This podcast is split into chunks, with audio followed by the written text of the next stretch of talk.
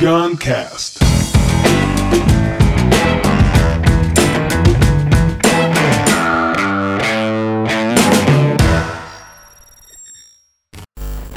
Quem é a Lívia? Esse episódio é porque é, nos últimos Guncasts é, teve a participação da Lívia. É, é, A Lívia, vou. a- esse episódio é para apresentar a Lívia, mas eu quero ir um pouco na história dela, porque ela tem uma história interessante e clássica, eu diria até. É o que eu vejo muito nos alunos da gente, essa história de. Apesar de não ter sido aluno nosso, aluna nossa, não, não foi aluna né? nossa, mas é uma história que ocorre muito de. É, tava trabalhando num, num trampo, normalmente empresa grande, mas não necessariamente. E simplesmente não tá rolando, né? Tá caindo naquela vida piloto automático e tal, e ela meio que conseguiu sair desse jogo, que é um desafio sair da situação. Então eu queria aprofundar na. conhecer um pouco a Lívia hoje e explicando que quem viu ela alguns episódios, ela é minha dupla de conteúdo, cria comigo as coisas e tal. É, e aí ela participa do Guncast. É, eu falei, Lívia, fica aqui. Se você quiser participar, você participa, se não quiser, não participa. Que as pessoas ficaram meio chateadas, tipo assim, deixa ela Apresenta. falar um pouco, Murilo. ah, não sei o que e tal. Não, a, a princípio, eu ia gravar o podcast só e falei, lista aqui. E você, cara, pode intervir quando você quiser. Inclusive, não intervir. Né? E ela foi no orgânico dela. Mas esse episódio é dedicado a ela. Lívia Teixeira. Lívia, quem é você sem falar o que você faz? Ixi, a pergunta é difícil, né? É, quem é você? Bom, sou aquariana, Aquariana, otimista. otimista, mas otimista sempre foi ou, ou a partir de um tempo e todo Sempre dia fui. sempre foi. Sou muito otimista. É? É assim, acho mas que tem a uns dias, que tem uns dias de, de- de baixa não? Não. Ah, Difícil. lógico, assim. Tem, Mas- tem momentos, mais não é momentos. chega, chega a virar pessimismo ou é só. Você pode ser otimista e estar triste. Mas no caso, a minha pergunta é: tem dias de não otimismo, de pessimismo? Tem dias de mais Nega- medo, talvez. Mais medo. É, Hum. mas em geral eu sou bem otimista. E por que tu acha que tu é assim? É uma coisa natural? Teve algum fator ambiental disso aí? De contexto que tu viveu? Eu acho que tem muito da, da minha personalidade mesmo. Porque na minha família, por exemplo, minha irmã já é uma pessoa muito mais crítica, pessimista, assim, de, Uhum. De personalidade. Mas acho que também, até pensando nessa questão da criatividade, eu acho que eu nunca fui muito bloqueada. Assim, eu, eu sempre me senti muito livre. E, enfim, não sei se tem relação, mas. É, não sei, acho que talvez seja natural mesmo. É, eu, eu também me considero, eu se- sempre fui muito otimista, muito otimista. Eu tive uma fase reclamão, mas otimista. É, Eu tava pensando, na época que eu trabalhava em empresa e tudo que eu até era mais down, assim, nesse sentido. Em que sentido, Dal? Ah, nesse sentido de, meu, não tô aguentando mais isso, não vejo mais Tu trabalhasse saída. em, em quantas empresas e que portes de empresa?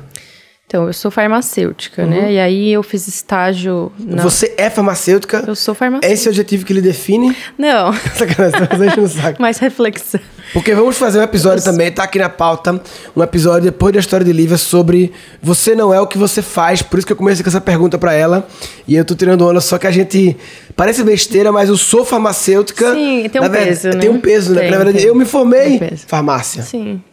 Uma das E me- coisas que eu do que eu sou é farmacêutica, é né? Ser farmacêutica. Sim. E aí eu trabalhei na Sanofi, uma empresa grande, Grande, bem grande, pra farmacêutica.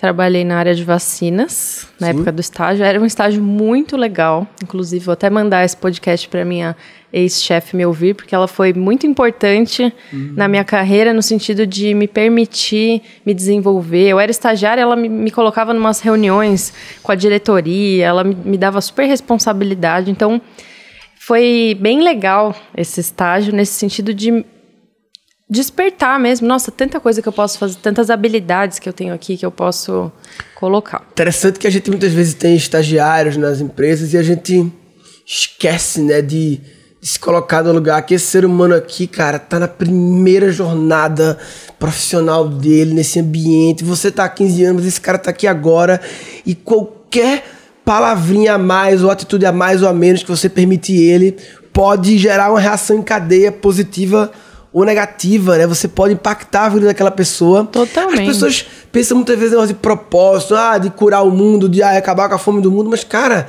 se você. É, o seu propósito pode ser fazer o bem ao mundo, né? Porque fazer mal é foda, né? Fazer bem.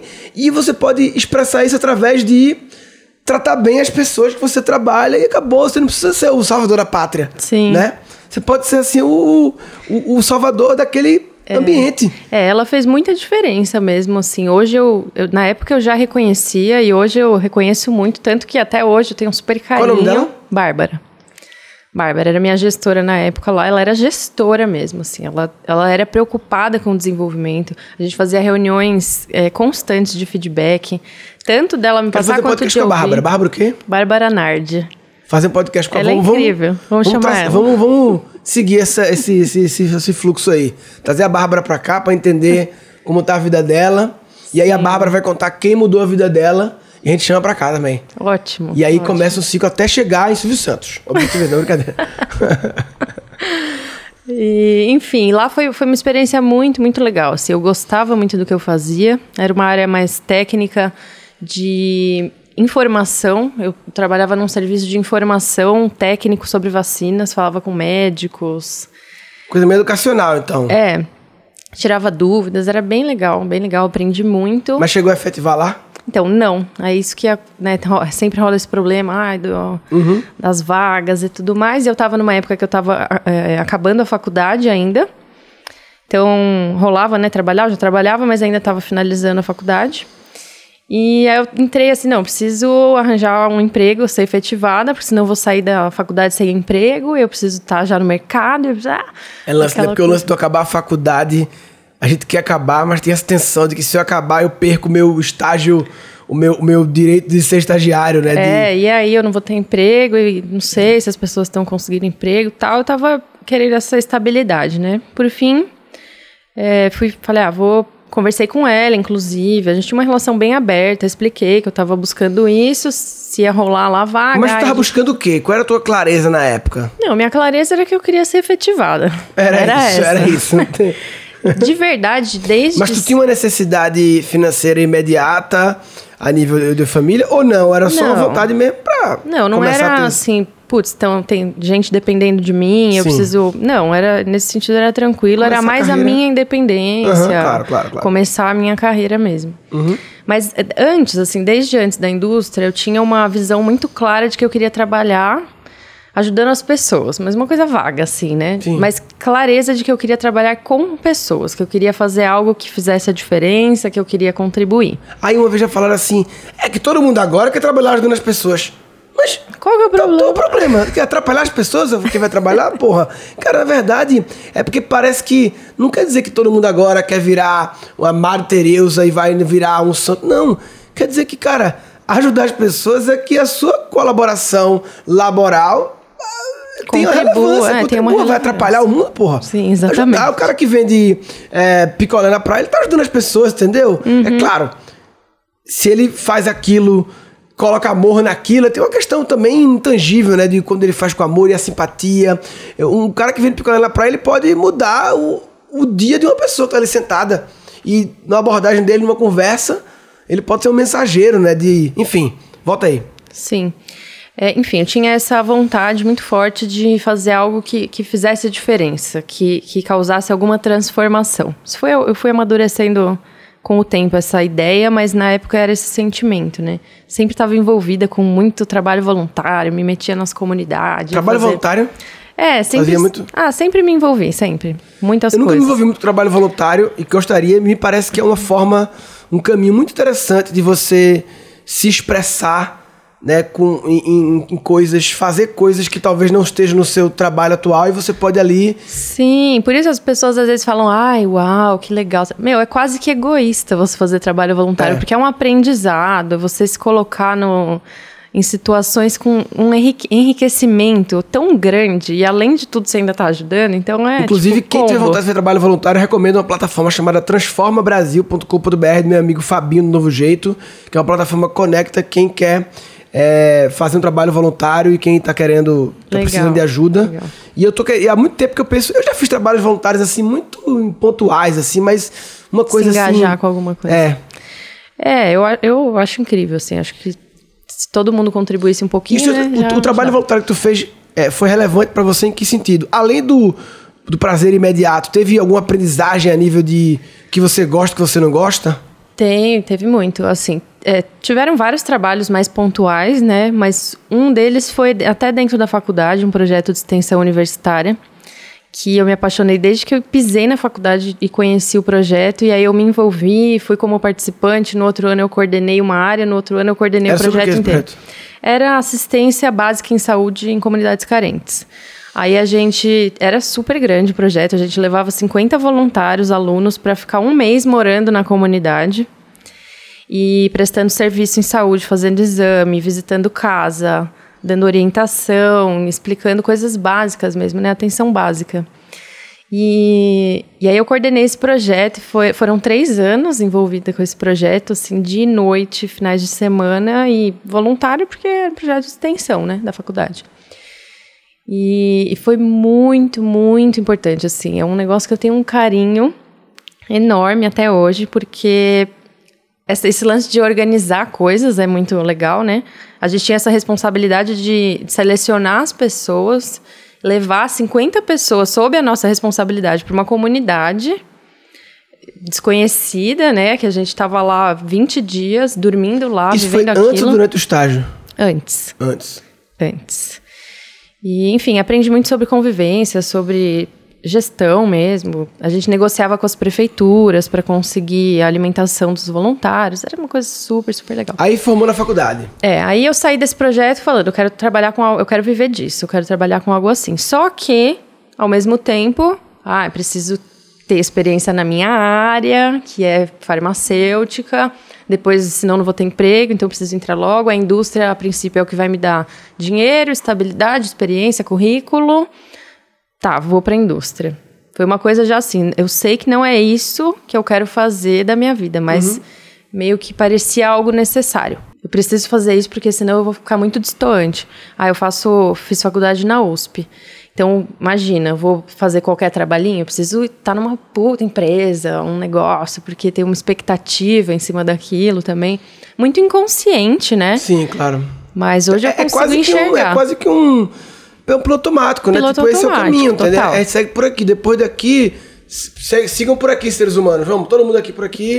Isso. Esse e é, o caminho, tá? Tipo assim, qual que é a área que mais é mais de sucesso dentro da farmácia? Indústria farmacêutica. Né? Multinacional, empresa, escritório. E por que tu fez farmácia? Olha, sinceramente, eu sempre gostei muito da área da saúde. Então eu lembro assim de no cursinho ou colégio sempre gostar muito de corpo humano, entender como que funciona. E eu também curtia química, não sei se porque meu pai é químico e desde criança eu fazia muitas experiências com ele, em laboratório, explodia coisa. Não sei. Era o curso que me pareceu na época, acho que eu vou aprender coisas que eu gosto. Não era nem pensando na atuação. Sim. Era mais assim, o, o que eu vou aprender são coisas que me interessam. Aí tu voltasse pra indústria farmacêutica. Pra empresa grande. É, aí eu Já, fui... já, já formada. É, eu, eu fi- fiz o projeto, aí entrei no estágio, assim que eu voltei do projeto do último ano que eu me Sim, desliguei. Formou. Aí me formei e já tinha sido efetivada na Pfizer. Em outra. Em outra empresa. Tá. Que é a Pfizer, que também é americana, Sim. multinacional. A do Viagra, né? Gigante. Exatamente, todo mundo lembra disso. É. gigante e super business mesmo, assim, né? É. A produtividade e tal. Mas E- todas são, né? É, todas são. Todas A são. indústria farmacêutica tem uma, Tem, uma tem. competição muito grande entre elas. Então, Eu apesar ainda- de ser um negócio com muito dinheiro, né? Com um negócio... Eu vejo que a indústria é- é- parece que é um mundo paralelo da farmacêutica, né? É, como é a minha experiência é toda lá, né? Ah. Assim, eu conheço pouco sobre outros ambientes corporativos, porque nunca estive Uhum. vivenciando. Mas eu trabalhava numa área médica, né? Então não era ainda tanto faca na caveira, tipo marketing, vendas. Uhum. Sim. Era uma área mais técnica de análise de eventos adversos da medicação. Hum. Então, todo mundo que usa algum medicamento e tem algum efeito colateral disso, ou, por exemplo, você tomou o Viagra. E aí, no dia seguinte, você tá com tosse. Se você liga na empresa, a gente é obrigado a relatar isso, porque uhum. pode ser que não tenha relação, mas pode ser que tenha. Então a gente precisa analisar a segurança desse medicamento, então coleta tudo e aí tem prazos super apertados para reportar para a FDA e tudo mais.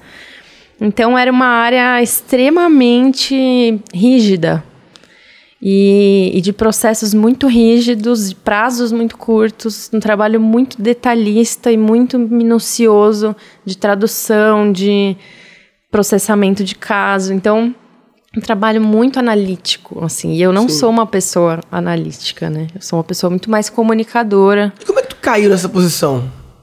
Teve lá uma, uma abriu uma vaga? O, o primeiro estágio, o estágio que eu fiz, né, era nessa área médica, que que tinha, tinha essa análise de eventos também, tinha essa parte informativa. E essa farmacovigilância, que é essa área, era uma área que estava boa no momento, entendeu? Uma área que tinha vaga, era bem, bem reconhecida. É engraçado que eu vejo nas histórias das pessoas, nos comportamentos, que é, primeiro, como uma decisão do passado, uma decisãozinha, ela vai repercutindo e vai criando um monte de dependência Sim. E você não consegue abrir a visão, Sim. que eu acho que é isso uma coisa que o, o RC ajuda muito, né? O RC, o representante criativo, o nosso curso online, ele é meio que uma, um, um curso de, de limpeza de vista, né? De, não, peraí, tem mais. Exatamente, porque. porque aí você falou, não, limitado, né? eu fiz farmácia porque talvez, porque meu pai, que não sei o que, não sei o que. Aí, ok, uma decisão. Aí você se agarra aí nela. Aí depois você agarra nela. Aí a vida já se limitou a essa decisão. Aí daqui a pouco tem não sei o que, eu fiz esse estágio. Aí depois eu fui pra essa área, porque no estágio eu trabalhei nessa área. É, e aí você precisa de experiência, aí, e aí eu só sei fazer aí isso. Aí tá amarrada é. nisso. E aí tem outro, outra frase que você falou que é interessante, que é esse mercado estava indo bem na época. Que é quando a gente fica muito movido pelo externo. Claro que a gente há de observar as tendências e tal, e o que está alto, o que está baixo, lógico. Mas há também de ter a busca do ouvido interno, né? De entender qual é, para tentar dar esse Se match. Que pode ser que tenha uma coisa né? que você tá muito afim, não tá tão em alta, mas é melhor do que algo que você não tá nada afim, só porque ele tá em alta, entendeu? No fim das contas, o que é melhor, né?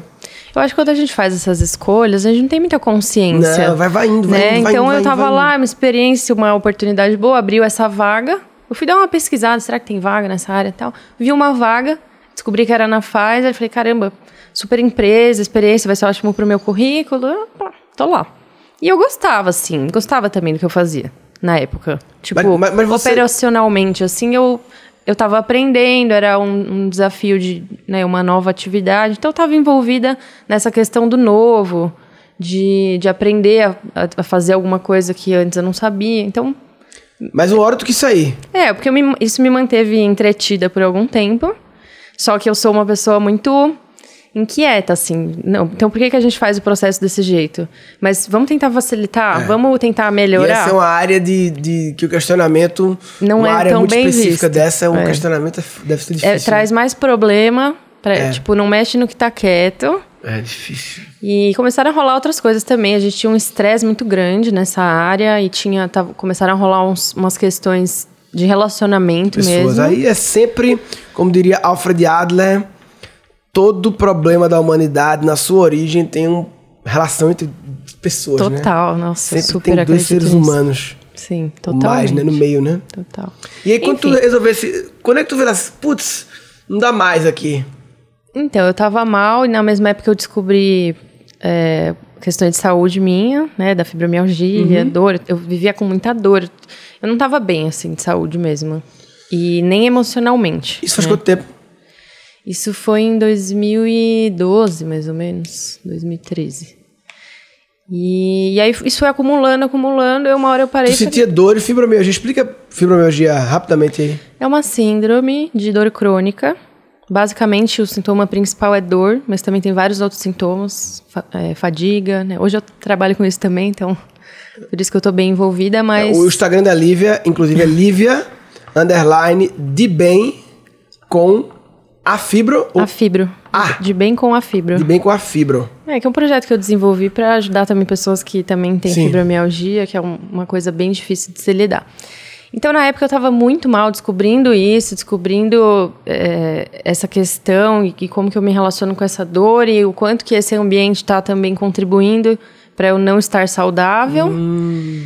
E não é isso que eu quero fazer, nunca foi isso, não tem sentido. Eu tá me desgastando aqui, eu tá indo e voltando pro trabalho chorando. Eita, indo e voltando chorando. É, não todos os dias, Sim, mas- mas, em muitos dias eu chorava no trânsito. Meu Deus, eu não consigo. Já me falaram isso e assim, eu não consigo imaginar como pode acontecer. É uma loucura. Você uma ir loucura. pra um- uma atividade chorando assim. E aí não é só ir, né? Ir às seis da manhã, Aí atravessar a qual é a cidade. diferença disso pra escravidão? Não, é horrível. É pior isso, porque você tá- é pior porque, você ainda é tem a culpa de que você que foi pra ali, para aquele lugar, que é- né? O de livre espontânea nasceu, pelo menos ele, ele tem essa, essa defesa de que ele nasceu assim, que que louco, né? É uma escravidão louco. moderna, não tem outro É- nome. é horrível. Se você uma vez no mês vai chorando pro seu trabalho, Tem chorando tristeza, cara, é, isso é pra ligar o sinal de emergência, é um bilhão. Não, e- e Porque isso- se amanhã você aparecer com qualquer outra doença, cara, não, é- não tem como não estar relacionado. Exatamente, não, total. E isso foi só um dos sinais, né? Porque tinha outros piores, por exemplo, acho que eu até já comentei com vocês sobre isso, de passar pela minha cabeça, é um, é um pensamento horrível e muito louco, mas eu, eu reconheço que já passou pela minha cabeça na época, assim, será que se eu sofresse algum acidente e eu, eu ia ficar afastada, então ia ser bom, entendeu? Assim, a ponto de desejar, mas uma coisa leve. Tipo, eu pensava, será Isso- se eu bater o carro? Isso, e... isso não é uma, uma- essa não é uma, uma a culpa da Pfizer não, entendeu? a, a Pfizer na verdade é uma grande empresa como todas as outras e eu acho que é, o- a culpa é seres humanos em lugares errados. Sim, Existe um sim. ser humano para fazer aquela atividade cujas habilidades, interesses, skills e perfil analítico, blá blá blá. Sim. É, tem ser humano para todas as atividades do Sim, mundo. tem gente que tá lá até hoje, amigas Claro, minhas, que e- gostam e- do trabalho. Gostam, mas é, é uma questão do, da realocação de seres humanos. Eu diria que esse é o grande. É, o- é é o que falta pra. É. Se Deus ah, trocar o VPDRH do planeta e o VPDRH organizar a casa e botar cada É. ser humano no canto certo, temos É. uma organização, humanidade funcionando. E eu acho que tem um problema muito sério também que eu vejo muito se repetir em várias empresas, amigas minhas que ainda né, que trabalham no corporativo, que é de má gestão mesmo, de pessoas que não são para. É, mas Sim. é a mesma coisa. Pessoas que não são feitas para serem gestores Papel estão errado, naquele papel papel, e acaba que isso atrapalha muito, né, o desempenho de uma equipe e tudo mais. E aí, tu tava nessa, não quero eu tava mais, e aí? muito infeliz. Aí, um- em um momento, eu tomei consciência desse pensamento do tipo, se eu ficasse doente. Se eu, tive, eu tive uma amiga que teve como se fosse um burnout, assim, ela teve um surto e ficou afastada quase seis meses, com afastamento por psiquiatra mesmo. E aí eu pensava, ai, seria bom, né? Se eu, se eu tivesse um afastamento assim. Que é uma coisa louca, né? Você pensa, Louco, né? se eu ficar bem doente, Olha. Eu não vou ter que trabalhar. Aí eu falei, não, isso não minha- tá normal. Meu Deus. que Isso não tá normal, eu preciso fazer alguma coisa, porque daqui a pouco eu vou, sei lá, eu vou pirar aqui. E aí? E, e aí eu falei, ah, quais são as minhas possibilidades, né? Aí que entra esse bloqueio absoluto, que é o que o RC acho que ajuda muito, que é esse bloqueio de olhar e falar, não tem saída, Não tem saída. não tenho pra onde ir. Tem que me mudar pra algum lugar. Eu preciso fazer alguma coisa, e pensando, eu sou farmacêutica. A área de farmácia não me agrada mais aqui no Brasil. A área que eu até gostaria, que era uma área mais hospitalar, muito mal remunerada. Então, não tem opção, tenho que sair do Brasil. Eu não vou começar outro vestibular agora. Tem um povo também, de vez em quando, se limita. Pô, já tô com 31 anos, vou começar a faculdade agora. Isso é, É, louco. não, eu também eu E outra, vontade. será que é necessário mais uma faculdade pra mudar? Tem muitas Exatamente. premissas no meio do caminho. A primeira premissa de que tá muito tarde pra começar a faculdade de novo. O cara, a pessoa com 33 anos ou com 47, cara, nunca tá tarde. Segunda, a premissa de que pra começar de novo, eu preciso fazer outra faculdade. É outra premissa. Que não necessariamente é verdadeira, Uhum. né? E a premissa de que, putz, eu não quero jogar fora também o que eu fiz até agora, né? É, essa cobrança, ai, mas você fez USP, É. e agora jogou no lixo. Aí os outros, né? Putz, Uhum. aí a importância do ambiente, né, cara? Eu vi. Foi um podcast do Primo Rico, eu acho. O cara deu um exemplo muito, muito simples. Foi o Sam. O Sam, um cara de PNL, caralho, Sam Jalo. Enfim. É, e ele, ele deu um exemplo que ele falou de, de que você bota um copo d'água na geladeira, copo morno, ele fica gelado. Óbvio. Tipo, o ambiente molda a gente, né? É, então, verdade. é um exemplo bem idiota, só pra dizer assim que, cara, se você tá ao redor de pessoas que todas elas ao seu redor dizem: Menina, você, tu vai. Tu fez USP, mulher, tu é doido, vai pro vai, fez farmácia, sei o quê. Vai sair da fase, vai sair da todo fase, mundo queria trabalhar Todo mundo aqui. queria trabalhar aí, não sei o quê. Se é ao seu redor, qual o nível de influência? É quase que 99% você perde o controle da sua consciência. Agora, se você gera redor, medo, né? Isso se ao redor tem pessoas assim, Lívia, mulher, tu, tu, tu, tu, rapaz, que, tu quer da vida? Pensa aí que a gente dá um jeito, a gente procura alguém e tal. Se quiser não sei o que, dá pra fazer, porra, desenrola, relaxa. Mas vê, vê que diferença, é um absurdo. Por isso que muitas vezes no nosso processo de grandes mudanças, talvez o, o grupo que a gente circula hoje de amigos não sejam os necessários para esse novo momento. E por isso que a coisa mais incrível do reaprendizagem criativa de efeito colateral não desejado é a comunidade de pessoas. É a gente, Totalmente. A gente, a gente virar, o curso virar só um, um, atrator de seres humanos que se interessaram por aquele assunto de criatividade, já não é uma coisa muito normal, que pagaram uma grana pelo aquilo, entraram na parada, viram as aulas e começam a se conectar. Exatamente. E essa é uma visão para mim que eu vou ainda forte em como ajudar os alunos a se conectar mais profundamente. Mas vamos uhum. lá. É, faz toda a diferença esse apoio, né? E assim, felizmente eu tive esse apoio dentro da minha casa. Eu não queria chorar e desejar sofrer um acidente para não ter que ir trabalhar, né? Mas faço, eu pedi demissão, eu um procurar outra coisa. em casa, ainda, já, já nessa jornada daqui pro Learning School, há uns dois, três anos atrás, que eu tava meio que como CEO e, e meio que tocando tudo, cheio de coisa, cabeça mil. Cara, eu me lembro chegando em casa no táxi com a Aninha, que trabalhava comigo. Já chegando em casa, eu dei vontade de vomitar. Já abri a porta do táxi, vomitei. Cheguei em casa me tremendo. Um frio assim louco. Que louco, né? Quando você vê seu corpo dando esse nível de aviso para você. Pedindo socorro. Né? Meu Deus. Aí, o que é que tu fizesse? Tu saiu. Aí eu decidi, bom, que que eu, ah, no Brasil inteiro, esse Brasil é enorme, não existe não nenhuma existe possibilidade para mim, mim, Nada, nada, tá claro isso. Nada, nada, nada. Então eu preciso sair. É outro país. Outro país. E bem longe, tipo, a Austrália, que é onde eu longe, decidi que eu ia. Se for também no Chile, não vai ter também, porque vai estar tá contaminado pelo. A Austrália é um país que é muito bom para farmacêuticos. Eu tenho muitos amigos lá que já conseguiram, inclusive, cidadania e tudo mais, porque é uma área que tem demanda.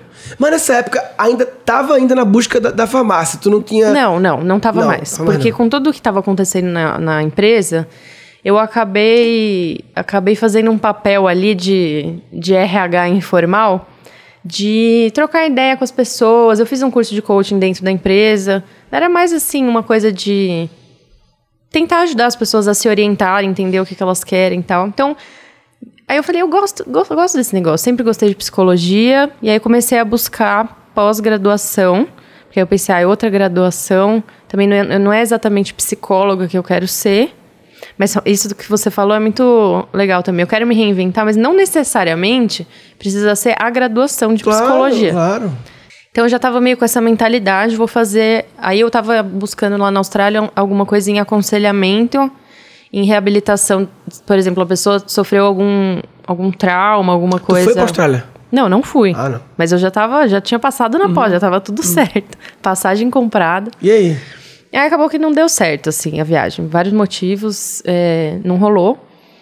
E, e aí eu tava aqui, então, com o dinheiro que eu tinha guardado. Decidi pedir demissão da mesma maneira, mesmo não indo mais viajar, porque eu falei, bom, eu vou, sei lá, eu invento alguma coisa, mas aqui não dá. Eu não consigo raciocinar. Então, muitas vezes, é tão estressante o ambiente que você tá que você não vai conseguir enxergar mesmo ali.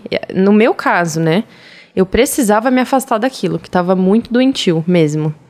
Então, para mim, foi isso que eu precisei fazer. E aí eu falei, vou tirar uns meses pra respirar aqui, então. Eu tive um relacionamento muito longo que eh, eu terminei na época, então foi muita mudança, assim. E aí eu falei, deixa eu ver o que, que eu vou fazer. Ah, já que eu não vou para a Austrália, eu vou procurar alguma coisa relacionada à psicologia aqui no Brasil mesmo. Encontrei, fui fazer coaching, pós, aí comecei uma, uma eu tinha muito, din muito dinheiro não, mas tinha juntado um bom dinheiro para investir na, na, faculdade lá fora. Uhum. Então tinha dinheiro para investir em alguma coisa.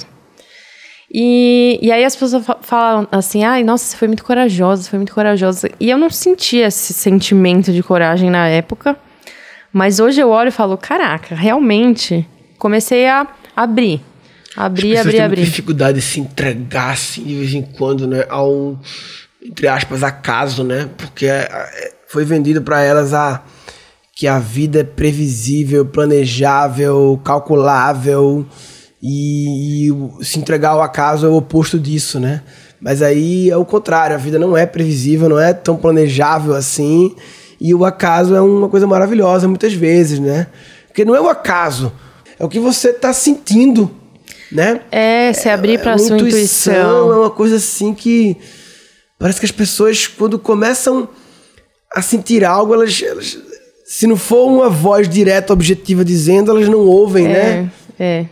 E eu lembro que era, era assim, eu estava totalmente entregue a eu não quero mais fazer aquilo, mas assim eu pensei, bom, vou fazer nessa área, de repente, se depois eu precisar voltar para a indústria, alguma coisa, eu estava procurando mais uma área de RH.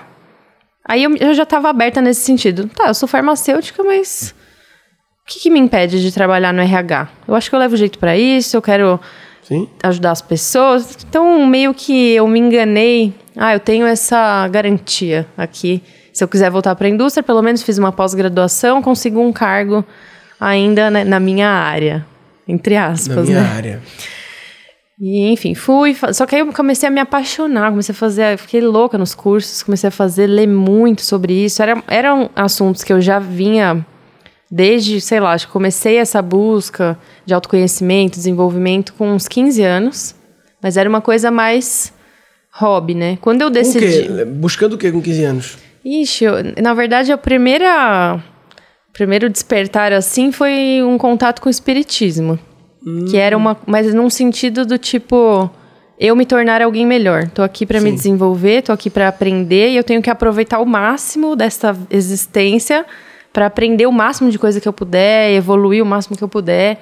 E comecei a entrar muito fundo nisso de, de olhar para dentro e tentar me entender. Tanto que me ajudou muito isso na época que eu estava na Pfizer, que, que eu chorava, né? Várias vezes eu me lembro assim de estar no trânsito e tão estressada e sentindo dor e começar a chorar. E aí na época eu ligava pro meu namorado, ah, chorando, meu Deus. Aí ele falava, calma, pensa, né? Tudo tem um motivo. E a gente ficava muito assim pensando, o que, que eu tenho que aprender com isso que está acontecendo. É, eu, eu, gosto dessa, dessa, desse pensamento, assim, de. Quando a gente está passando por uma coisa difícil, em vários níveis de difícil que existem, mas de sempre pensar: que, que essa situação tem para mim? Exatamente. O que, que isso aqui tem para mim? Que, o que que nisso aqui eu preciso enxergar? Sempre tem. Se você enxergar, é sempre um problema de visão, né? As pessoas não enxergam. É uma, é uma cegueira que contaminou Sim, e hoje, assim, tudo faz muito sentido, né? Mas vou chegar lá. Mas tudo se encaixou muito perfeitamente, né? Da minha história. Muito. E, enfim, fiz todos os cursos e tudo. Aí, na época, eu comecei a, a me envolver mais com coaching, comecei a atender. E até assim, né? Rola um, um preconceito com esse negócio, ah, vai virar coach, não sei o quê. Mas pra... Não sabe o que quer da vida, aí vai ajudar os outros a querer. É. Não, o que eu quero da vida é ajudar os outros a querer. Não é que eu não sei, não sei, eu acabei de descobrir. é ajudar os outros, pô. A minha sensação quando eu entrei, comecei a entrar em contato com essas coisas era, agora eu encontrei recursos para conseguir fazer aquilo que eu tinha vontade de fazer, uhum. entendeu? E, enfim, comecei, só que aí sempre rola esse negócio de, ai, tem que escolher um nicho. Fica uma coisa meio obsessiva também, até uhum. aí você volta pra caixa, né? Você tem que escolher é. o seu nicho e tal. Mas disso tudo, e eu tinha afastado to totalmente farmácia, né? Falei, não, eu não quero mais saber disso, que eu não aguento, foi bom enquanto durou, encerrei meu ciclo. E é isso.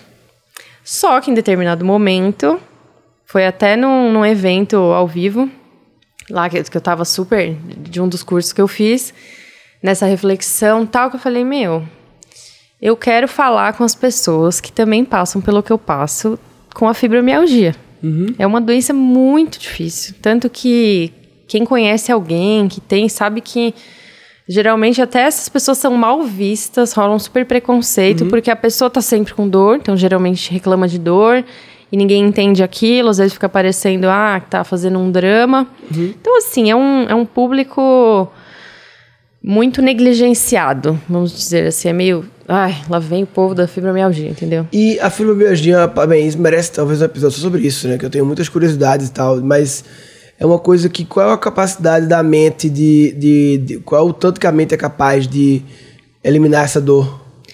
Olha, eliminar essa dor, eu acho que é um pouco complexo. Uhum. Eu falo tanto de coisa que eu faço e eu não consegui eliminar essa dor. É. Eu acho que vai ser difícil.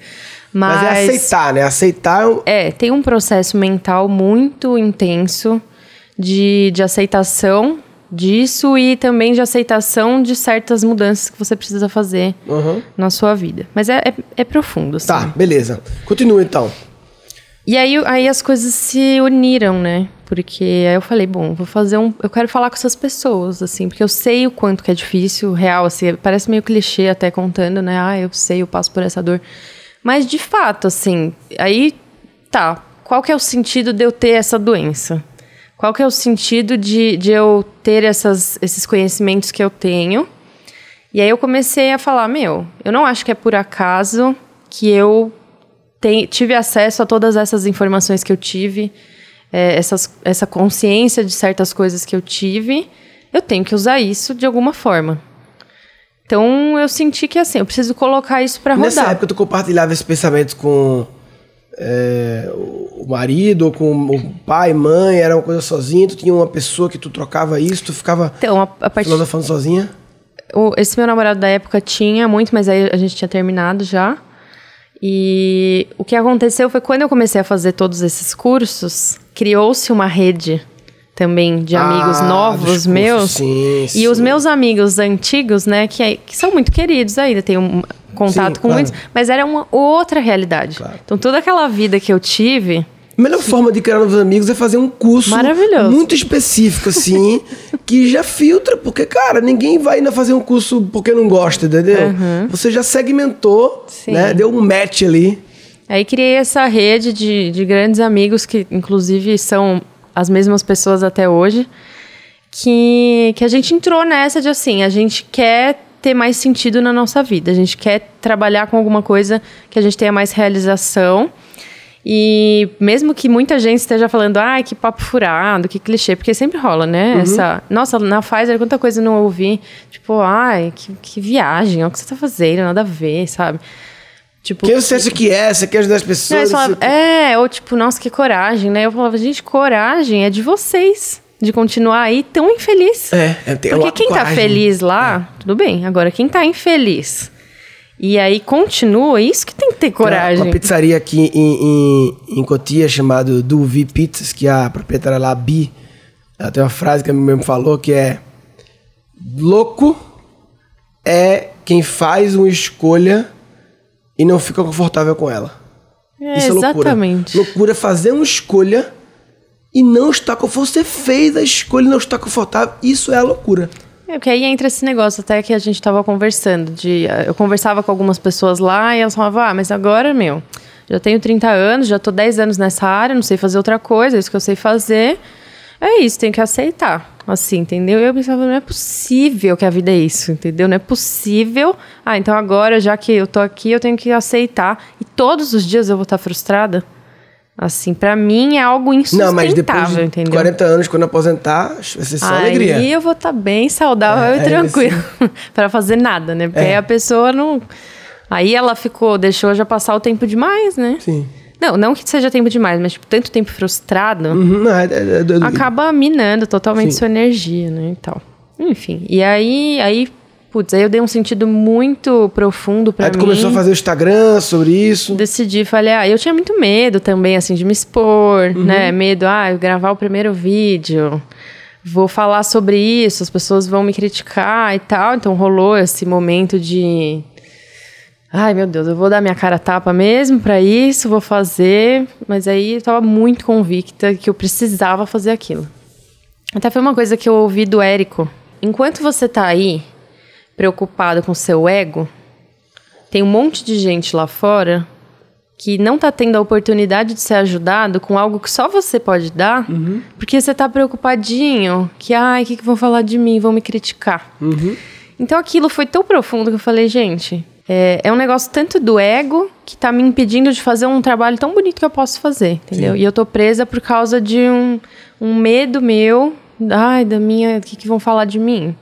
Falei, meu, vou fazer esse negócio rodar, entendeu? E aí comecei e recebi sim muitas críticas desde então. O projeto surgiu em 2015 e nossa, já ouvi coisas horríveis. né, mensagens e tal, mas tô fazendo, né? Tô, tô fazendo, é, tá E como você conheceu a Guiari? Então, Só contextualizando, eu me juntei com a Guiari, virou meu sócio, Leandro Aguiari, e a Lívia era do time do Leandro Aguiari. E quando a gente se juntou, ela passou a ficar junto comigo como minha dupla de conteúdo. Como é que tu conheceu ele? Então, isso foi bem legal também, porque foi uma. Eu tive uma experiência também bem complexa, assim, pessoal, que envolveram, envolveu algumas pessoas e tudo mais. E através desse conflito aí que eu tive, eu conheci a Nayara. Que a Nayara, através também de um curso, tinha conhecido o Leandra. E essa história passou, já conhecia a Nayara há um tempo. Quando ele começou o projeto com o Augusto Cury, tava precisando de gente ali para esse suporte mais psicopedagógico. E a Nayara me chamou. E aí a gente se conheceu, e aí a gente foi né, se conhecendo mais, trabalhando, desenvolvendo os projetos. Então eu penso que louco, né? Uma experiência que eu tive que foi bem traumática, que eu pensei, nossa, que horror, porque isso aconteceu comigo, foi o que me trouxe exatamente. Mas tudo aconteceu a partir do momento que eu me abri. Então esse negócio de visão É. é muito. É muito louco isso. não, Eu- não dá muito pra Eu explicar. tenho algumas conversas assim, muitas vezes, com as pessoas que me ah, motorista de Uber, do aplicativo, ou na rua. E com duas, três perguntas, o cara me dá uma resposta que eu olho assim: não é possível, ele não tá enxergando. Tem muito mais. Impressionante, tem muito mais do que isso que ele tá enxergando. E aí, muitas vezes, com duas, três palavras, não, mas tu não sei o que, tu pode fazer. O cara, eita porra, é mesmo, nunca tinha pensado nisso. É. E como que eu ia imaginar lá que tudo isso ia estar acontecendo assim? Eu achava que não existia nenhuma possibilidade nesse país inteiro pra mim. E a partir do- da, da hora que você se movimenta, eu acho que isso é muito importante. Movimenta, é movimentar. E pra isso você precisa ter átomos apoio, né? E movimentar trocando com outras pessoas. Não movimentar só em casa, subindo escada ou mexendo em livro, não sei o quê. Não ficar só ter que ir pra, pra rua, né? Sim, totalmente. Enfim. E hoje? Bom, hoje eu, eu tô aqui, né, trabalhando com você também, com esses conteúdos, que é algo que também impacta pessoas. Então eu amo, eu amo ver é, as pessoas contando, putz, o quanto que esse conteúdo mudou a minha forma de pensar e tudo mais. E eu- é algo que eu tenho muito prazer em fazer. E o, tu fizesse curso online também sobre como lidar com... O Instagram também virou cursos depois.